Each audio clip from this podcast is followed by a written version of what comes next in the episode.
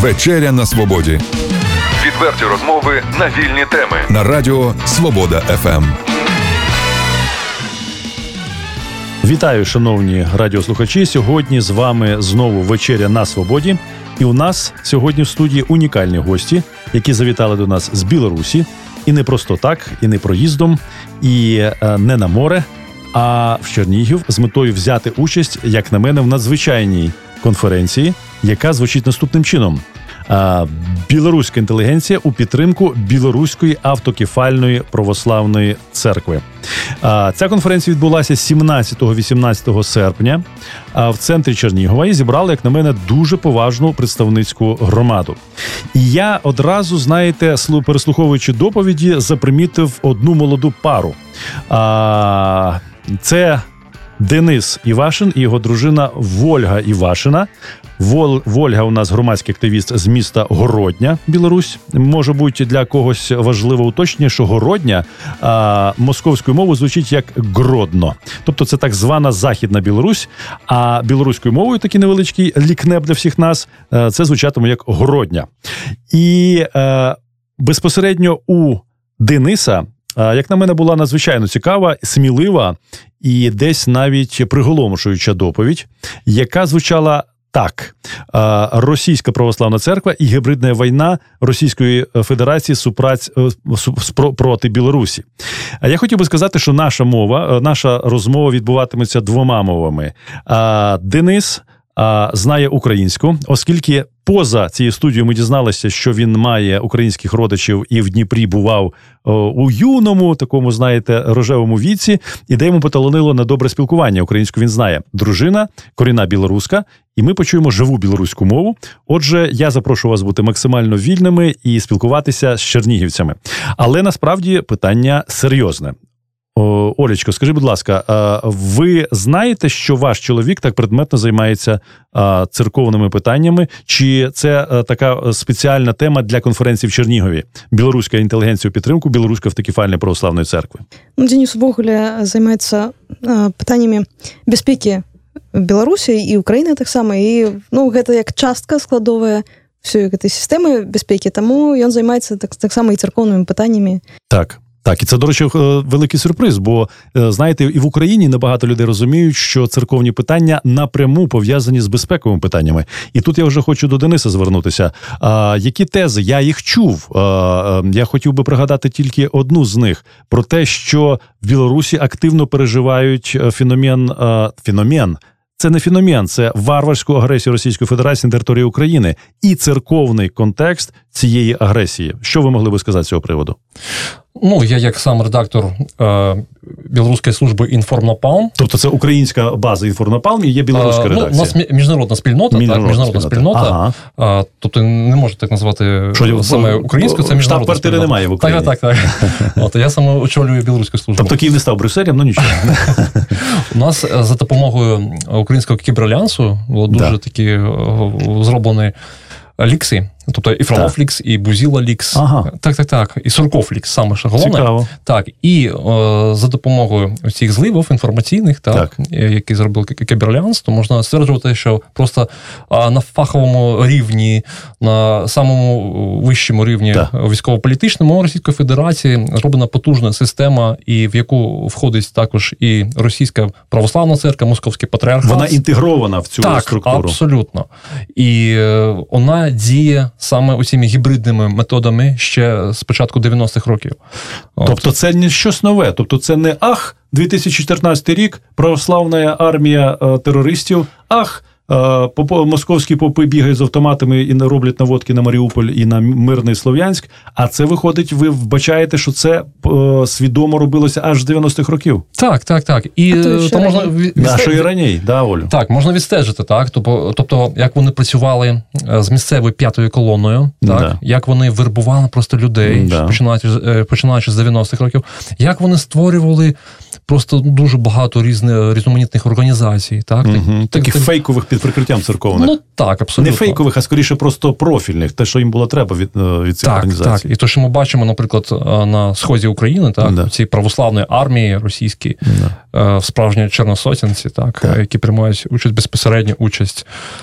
Це все було зроблено, в принципі, за керманництвом цієї російської православної церкви. Да. Тобто, це свідомо зроблено? абсолютно свідомо, абсолютно свідомо. А Олю, я хотів би спитати: от ви мешканка міста Городня, як виглядає пересічний білоруський ватнік? І чи взагалі він існує? І чи варто називати так людей, які не до кінця розуміють, хто вони, де в якій країні живуть? Ну я думаю, що в принципі. Такий термін ватнік він для усіх, і однольково означає, неважно, це там українець, білорус, ну, етнічною так, так, так, так, паспортом. А, Ну, в принципі. Городнє складне місто, чи воно все-таки білоруське місто? І РПЦ там е, шансів немає. Чи все-таки ситуація однаково складна у всіх е, білоруських теренах? Я думаю, що так за апошнія ну, ось уже годи незалежності трошку пераблыталася ситуація, і шмат таких, наприклад, полякаў этнічных з'ехала з Білорусі, дакладней з горадні. Так, так.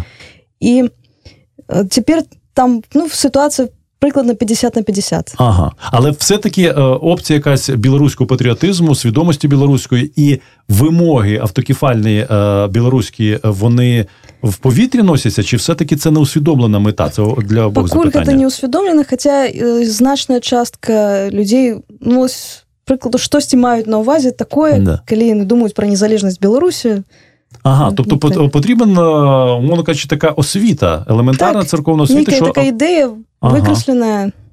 Але що саме цікаво, так, коли ми вже наше, так, так.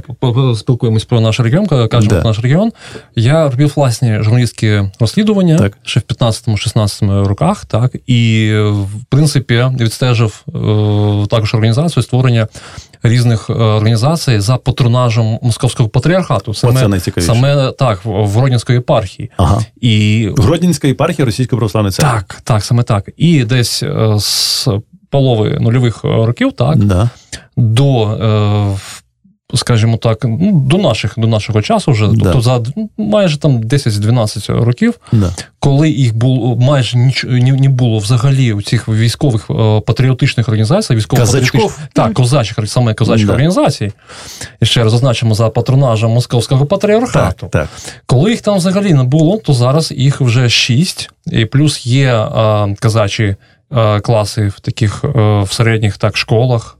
Тобто загально, вони загально, загальноосвітні Так, загальноедукаційних школах так, є козачі, ага. козачі класи, є військово-патріотичні класи, які також під патронажем РПЦ ну, В принципі, в школі і працює це, тільки РПЦ. Так, тільки і, Допуск до середньої школи має так, тільки РПЦ. Так, так. Моя дружина цілком має рацію. І що саме цікаво, це ж Західня Білорусь, де, в принципі, вона традиційно було під, під католицтвом. Так, так. Тобто, Католицькі такі впливи сильні дуже. Абсолютно сильні. так. І там і, зараз монополія РПЦ. Так, і вони працюють, теж, це ж, в принципі, не, не їх територія. Так. Новонабута, скажімо так. так. А ще для мене здалося симптоматичним оце, ця ситуація вулканічного розвитку церковного будівництва РПЦ на території України. І ми знаєте, да, що в Україні теж оце безкінечні скворечники, оці всі баньки з жестяними хрестами, куди не подивишся, цей стиль, знаєте, шатровий, грачі прилетіли, куди не кінь оком. А у вас теж грачі там прилітають? То взагалі, ні, коли, коли казати коли казати вже про Україну, так? І про Україну про Білорусь. Прийняти Білорусі, так, то в Україні ще трохи так дотримуються місцевих традицій архітектурних. Барокових якихось там. Та. О, ну бароков це вже так. Да. Але в Білорусі там взагалі просто, я знаю, такий вологодсько-костромський тип архітектурний, це оці такі маковки, так, цибулінки так, так, такі, розумієте. Хочеться себе ущипнути і сказати, не на білому морі я, да? Абсолютно, така візантийська така традиція. Так, так, так. Це не візантийська, це і... виключно московський ну, московський, так, так, так, так. Нічого я згоден з Ольгою, що а... насправді це нічого з традицією немає спільно, навіть з їхньою власною. І навіть, навіть є окремі такі окремі випадки, коли а, пам'ятки архітектури 17-го, навіть 16-го століття І їх практично просто перероблюють на ці такі московські такі такі кремльчики роблять, да? З золотими куполами. такі. Так, це також да, є. І це, до речі, я, як людина не бозна як обізнана з білоруською культурою, але я, знаєте, маю перед очима оці е, типові з Полоцька, з Віцебська старого ще Речі Посполитої краєвиди. І там е, Наполеон Орда малював білоруські міста і так далі. І я так розумію, що все це спотворюється. І у нас Почаївські лаврі, до речі, те саме вони зробили. Коли у нас там є такий шедевральний собор, який збудований в період Унії, то там зараз таку поставили товстелезну бабу. От посеред цього Почаївського монастиря, і така, знаєте, ну нікокошнік, ну близько до цього. Тобто, е- Денисе, Тоді узагаль можна узагальнити, як вони працюють і яка їх мета.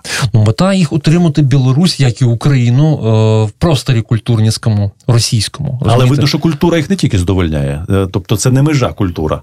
Та ясно, і вони ж ну, зіють... менталітету здійснює. Е, ну, так. так, так, і освітою, так Освіта? через ага. через школи, наприклад, через так. навчальні заклади. Да.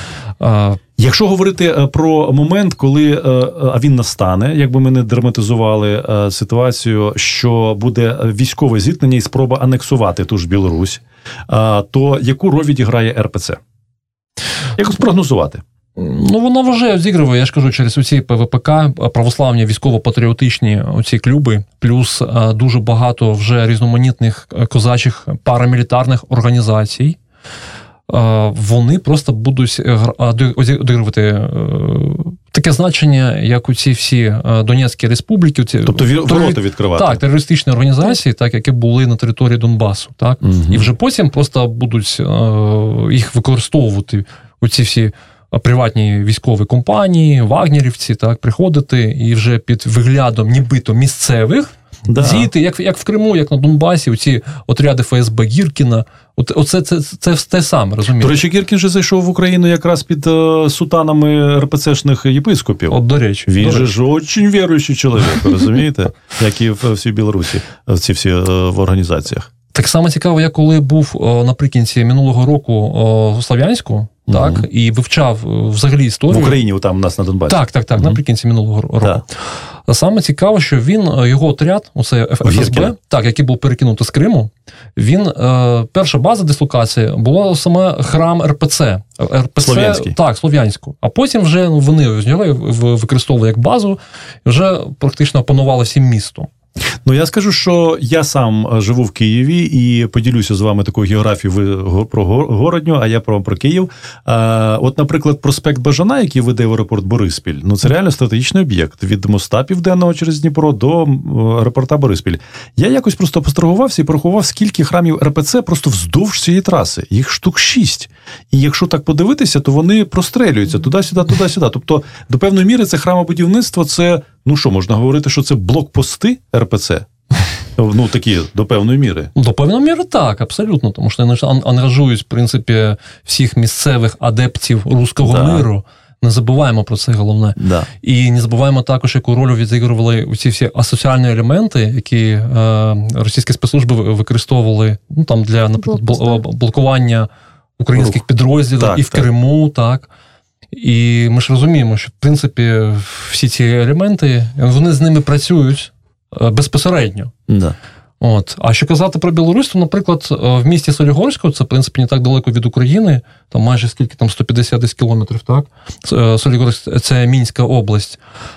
То вже на сьогодні там є такий дуже потужний конфлікт. Вже починають повставати також і місцеві активісти громадські протестувати, тому що в цьому місті там десь населення 100 100 тисяч, так десь. Ну, це таке, ну, як у нас не, конотіп або невеличке, так. Або Ніжин. Там вже зараз о, в ці хвилини будують просто вже сьомий. Сьомий храм РПЦ Московського патріархату. Тобто, все, самі вже люди просто кажуть: слухайте, скільки ж треба? Скільки вам треба? Не подивишся поспіль ці е, храми Московського Так, так, так. І саме головне, що в лісопарковій зоні. Тобто, ну Ну так, це, до речі, теж, якщо так от міркувати на цю тему, то дуже добре розбити яке-небудь наметове містечко, знаєте, в парку для е, всяких тих гіркінців в Білорусі. Ну, не дай Боже, звичайно, але ми маємо Я думаю, що ворог не має ніяких е, сентиментів відносно цього. І тут я хотів би ще е, Вольго і е, Дениса ще раз нагадати е, оцю річ, про яка прозвучала, що Російська Федерація має чіткий план створення отакого неосоюзу, а, куди буде втретє, знаєте, як у них оці всі єретичні і навіть е, м, такі, ну, які короблять свідомість православного християнина, як Троїця е, нероз'єднана, так нероз'єднані білоруси, українці і русські. От як е, на білоруському театрі сцені, от видно оцей проект, як він реалізується. Ви говорили про це на, на цій конференції. Хотів би, щоб ви ще раз це повторили. Ну, і о- саме ці хвилини він розгортується. Тобто зараз дуже потужно йде саме з Росії така ініціатива. А Коли раніше це було на папері, так то вже Да. зараз а, вже зараз просто Про союзну державу, передусім йдеться, Так, яка це нібито просто така повітряна, поки що ні, не ні, існує. це, це вже це вже реальність. Це вже реальність, так. Тобто, я думаю, десь наприкінці цього року вона вже буде імплементовано реально, так. Тобто задіяно. Яким способом? Зараз ж до сих пір не імплементували, то чому мають до кінця можливо року через референдум, до речі, через, через е, референдум. А до речі, для чого взагалі проводяться ці парламентські вибори е, дострокові? Ну, до речі, практично так, маєте рацію, тому що Білоруські правос... нагадаю слухачам, що якщо я не помиляюся, то парламентські вибори відбудуться цього року в Білорусі. Хоча термінові в 20-му році. 20-му так, в 20-му році. І в принципі, так, за характером вони виглядають дуже подібними на дострокові вибори.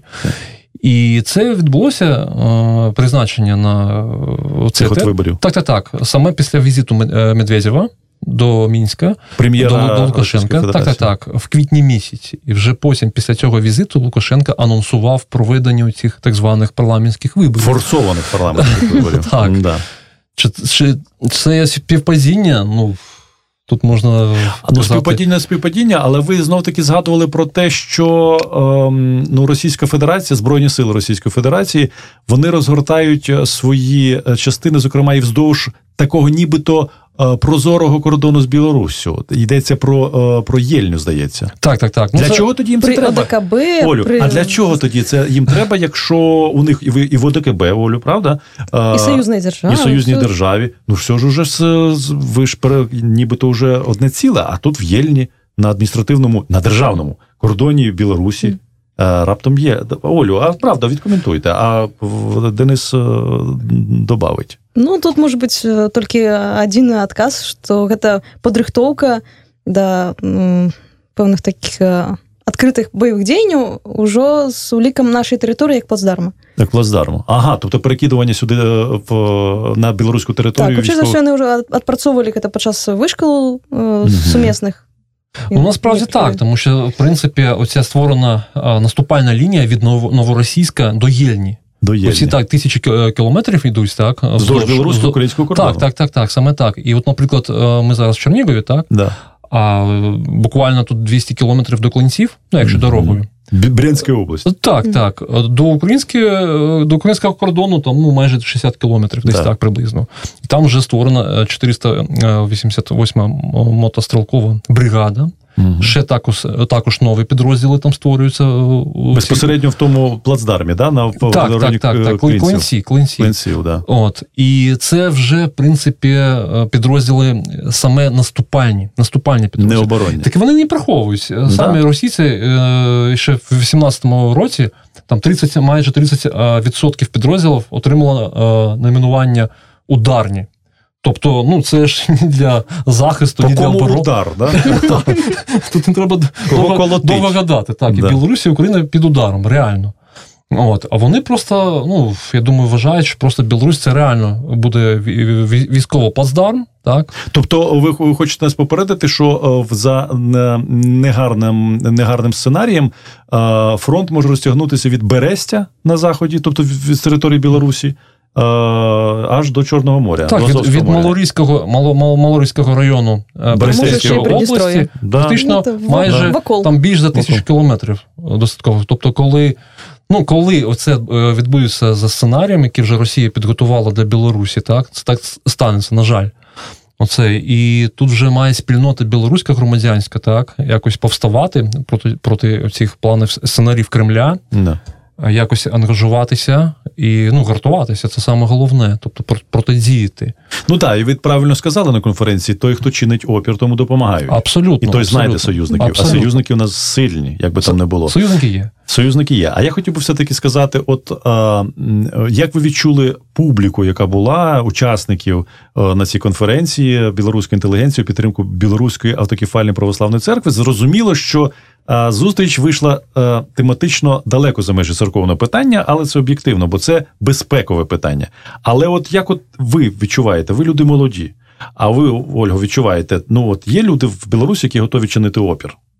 Ну, думаю, конечно, ёсць все пытанне ў тым колькі іх ці хопіць іх ці будзе дастаткова ці все ж таки можам і страціць дзяржаву ну дзяржаву мы ўжо страцілі а краіну краіну да. захаваць ну так. да Ну і тоді я хотів би все-таки ще зосередитися на, якщо ви дозволите, на церковних питаннях, оскільки все-таки це було була зустріч, яка присвячена становленню білоруської автокефальної православної церкви. Скажіть, будь ласка, от все-таки ви слухали теж доповіді. Для мене було сюрпризом те, що, наприклад, був сильний автокефальний білоруський рух на початку ХХ століття. Виступала вчена Тетяна Процька, яка говорила, її доповідь звучить буквально так відновлення ідей білоруської автокефілії у першій половині 20 20 століття. Я собі беру Фейсбучик, свою сторінку і пишу: виявляєте, білоруси зараз тут у нас в Чернігові зажигають. Вони пишуть, пишуть, що в першій половині 20 століття це було не народження, а відродження е, ідеї білоруської автокефалії. І тут же є е, пан отець, який мені розповідає про те, що він готовий з доповіддю. Що є такий, знаєте, архіпіскоп Варлам Шишацький, який в часи Наполеона висував такі ідеї. І тут я, знаєте, щоб не навантажувати ефір е, такими складними церковними е, темами, я хотів би все-таки спитати: а справді, от е, як пояснити українцю, е, що таке білоруська історія, білоруська церковна е, історія, і як би ви підказали українцям, е, що треба зробити, щоб зрозуміти феномен Білорусі і стати союзником Білорусі? От де шукати? Загадку і відгадку Білорусі. Ну, Білорусь наш має дуже таку багату історію. Так, але але чим унікальною. А унікальне це вже і саме, і саме головне, в принципі, ми ж поєднані і Білорусі, і Україна спільною історією. І так. церковною, що і дуже церковною важливо. історією, так. і Київською митрополією. Так, так, так, так, так. Ну і, і, і хочу також декілька слів сказати. Не, не, не треба забуватися і на унію, так, Берестейську унію. унію. ідентичність білорусів це є до обговорення тема. Абсолютно, тому що нам поєднало, реально поєднало наші білоруські та українські землі. Угу. Так, і це Може, ж ще раніше до ідеї автокефалії. Автокефалії, ще так, раніше. Так, да, так, да, так, так. Я переб'ю, перепрошую, Олю, а ви не знаєте, у вас не, немає в родинних переказів? Чи були у вас унійні колись стосовно, ну, може, ви були колись е, греко-католиками, ні? Я зараз греко-католик. А, от я. Але ось на конт сім'ї про продку А я, до речі, чув про те, що є греко-католицькі парафії, білоруські греко-католицькі парафії е, в Лондоні, десь Так. ще в Америці. Так, і це так, цікаво. так, так. Звичайно. Я перепрошую, перебив і хотів би, щоб ви продовжили цю думку про що таке Білорусь. Ну так, і як я вже казав, ми просто поєднані і історією, так, Так. І, і, і спільною релігією. Так. І ну і думаю, для українця, для любого українця зрозуміти білоруса це дуже просто. Ну, я хочу наголосити, що на цій конференції не було перекладача. Я взагалі не люблю ці занадто такі, знаєте, фамільярність, коли дві нації говорять без перекладач- перекладача. Але для мене було особистим досвідом, що я вас розумів. Принаймні мені так здавалося. Так, і не забуваємо, наприклад, е, я думаю, другі е, контингент, так, коли просто Так. е, який воює зараз в зоні проведення праці об'єднаних сил, так, і е, як добро- добровольці, це білоруси. Це білоруси. Тобто, Білоруси, які воюють з на окупованих територіях за Російську Федерацію. Ні, саме, Саме за за Україну. Україну. Саме за Україну. Ага, а Оці- оце тоді давайте ми ще згадаємо про, про цей момент. А може, треба було навіть порушити на цій конференції питання про те, що мав би бути капілан від білоруської автокефальної православної церкви для білоруських воїнів в зоні проведення так, е, об'єднаних сил е, Мгм. військових дій. Да, і, е, але ви знаєте, тут треба сказати, що є чутки і про білорусів, які воювали на тій стороні. Так, може бути навіть більше. Ну, це, це ж зрозуміло, тому що це, це ж такі звичайні ватніки, так, ватніки, які зазомбовані пропагандою кремлівською, Ну, вони так. просто У нас надивиться- російські канали Так, 24 години, 7 надивиться Працює. про російську пропаганду. Так. Так, ну на, на жаль, так, тому що інформаційний простір здебільшого під контролем Російської Федерації знаходиться в Білорусі. І вони надивляться оцю, цієї пропаганди Солов'йсько-Кисельовської, Да. і потім приїж- приїздять до Донбасу. Так, це до певної міри такий психотропний вплив на, на людей. Це Але вони люди здебільшого це е, ну, за духом своїм це е, російці. та, та, Так. тобто не мають жити в межах цього міфу. Це, це, це практично не, не білоруси. А, ну так. Ну, так. має. Так, А, так. у нас, до речі, та я, Ну, громадянство Білорусі має, але він за духом своїм це Росія. так, так. В Україні теж багато людей з українським паспортом, Так. які є просто русські. І... Так. А так, е, здебільшого, наші е, де- е, де- демократичні сили, патріотичні сили, вони всі. Всі стоять за Україну, і дуже багато наших громадських активістів за останні роки виїхало до України і разом з українцями воюють пр- проти Орди. Ну я вам скажу, що я бачив це, е, ці слова, які були сказані в офіційній заяві, про те, що е, білоруси заявляють, українці борються з варварами, з окупацією і чинять е, функцію захисту справді цивілізації європейського континенту. Ми вдячні за розуміння нашої боротьби. Ми вдячні за ті слова, коли знаєте, в Україні є сили. е, та сама п'ята колона, про яку ви згадували, коли говорять, а це може бути гражданська війна з обох сторон. От воюють люди. І звичайно, ми згадуємо про те, що знову і знову ці думки кидаються з церковної сфери, яку контролює російська православна церква. Тому нам е, справді е, цікаво е, спостерігати за розвитком автокефального білоруського руху. Хотів би ще спитати вже на закінчення, що ви все таки думаєте про персону Лукашенки? Знаєте, це як про розмови про яких шекспірівських героїв, але тим не менше. От кажуть, що ця людина за певних обставин може посприяти встановленню автокефалії, і навіть він вів якісь таємні переговори з Константинопольським патріархом. Чи все таки це басні? А я думаю, що слухайте, він, він почне з того, що вони басні, а тепер ми їх розглянемо. він заручник своєї, своєї ж політики, яку він проводить Так. останнє десятиліття. Тобто, я не думаю, що він може проводити якусь там окрему від Кремля політику, так? Тому що Ну, не Хутко забуваємо. скончиться. Так, Хутко скончиться. Слухайте, він е, Білорусь так заангажував ві всі можливі союзи з Росією, військові, передусім, військово-політичні. Ну, ви згадували про ОДКБ. Так, ОДКБ, а потім о, єдине угруповання сіл військ, Ага, єдина, тобто ще єдина, так, єдина регіональна, єдина регіональна система протиповітряної оборони. І саме головне, наприклад, е, під час е, гарячої фази, активної фази бойових дій В Україні? в 2014 році, Да. Це з весни по вересень 2014 року, на білоруських авіабазах дислокувалась винищувальна авіація Російської Федерації. І навіть е, наводилась е, оця авіація так, на стратегічні об'єкти в Україні, саме Да. в Україні, з повітряного простору Білорусі.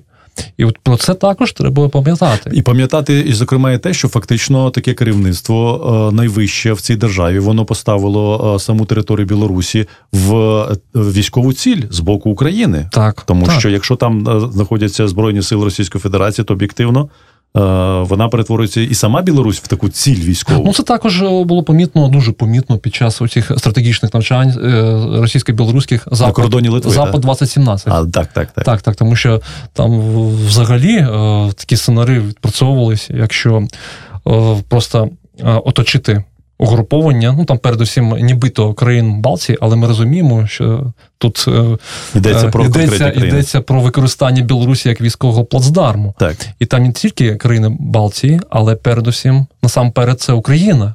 да. Ну, все-таки не захотіло, не хотілося б закінчувати нашу зустріч на, на такій е, сумній темі. Хоча, знаєте, коли ви говорите самі, що е, ми свідомі небезпеки, ми разом маємо спільні інтереси, готові захищатися і не вдаємося до гібридної мови і не називаємо громадянською війною агресію Російської Федерації, називаємо по імені небезпеку, яку е, представляє собою е, структури Російської православної церкви. І в на території Білорусі, і в Україні очевидно, що назвавши небезпеку, ми вже е, озброєні. Тому я хотів би вам подякувати за цю зустріч. І якби це було телебачення, всі би оцінили, наскільки ви красива, молода, щаслива пара. е, Білоруської Дякую. інтелігенції, яка Дякую. прибула в Чернігів е, на такий прекрасний форум. Я думаю, що це не остання з нами зустріч, і е, не говорячи від імені всієї України, а від себе особисто, приїжджайте ще. Нам є про що Дякую. поговорити. І дай Боже, Разом та назавжди. разом та назавжди. Дякую, до зустрічі. Відверті розмови на вільні теми у програмі Вечеря на свободі. Тричі на тиждень у понеділок, середу і п'ятницю о 18.00. на радіо Свобода ФМ.